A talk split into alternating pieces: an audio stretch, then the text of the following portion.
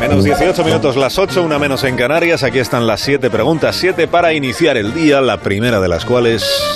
Bueno, ¿no es bochornoso que el gobierno amañara ayer la rueda de prensa para evitar que el general Santiago respondiera sobre su ejercicio de rebeldía a la doctrina gubernamental?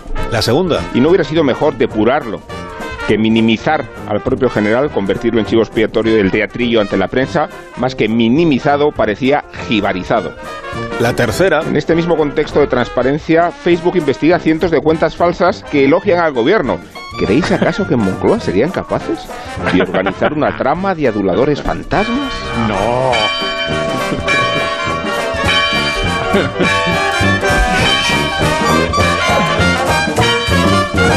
a la cuarta entonces.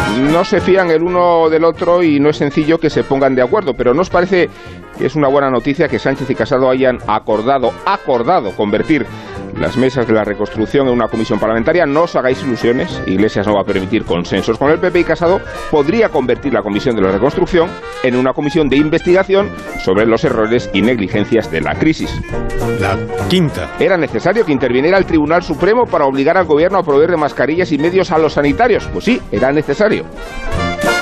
La sexta. La portavoz del gobierno dice que si Cataluña hubiera sido independiente no hubiera habido tantos muertos allí.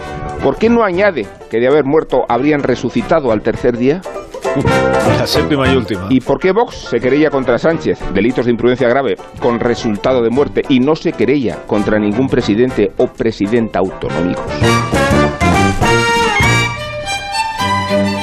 ¿Por dónde empezamos la lectura?